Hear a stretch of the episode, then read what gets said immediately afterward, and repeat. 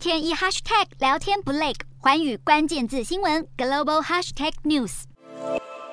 南韩今年六月份消费者物价指数年增率达到百分之六，创下二十四年以来新高。同时间，南韩上半年的外出用餐平均价格与去年同期相比上升了百分之六点七，而首当其冲的就是常常到餐厅用餐的外食族。今年上半年最受外食族欢迎的炸酱面、紫菜包饭价格都上涨了百分之九点一，炸鸡价格上涨百分之八点八，泡面价格也上涨了百分之八点六。另外，牛肉、披萨、辣炒年糕价格也分别上涨百分之八点五、百分之八点。四以及百分之八，许多饮食业者在流失客源的情况下，又受不了食材价格上涨所带来的冲击，因此掀起了一股餐厅倒闭潮。为了对抗严重通膨，南韩央行在十三日将基准利率一口气调高两码。除此之外，政府也发布了一系列的稳定物价政策。但南韩媒体韩联社却认为，乌俄战争尚未结束，国际原物料价格持续上涨，因此南韩政府的稳物价措施可能难以在近期立刻发挥作用。而南韩财政部长也预期，通膨可能会在今年十月攀升到巅峰，接下来才会开始慢慢平息。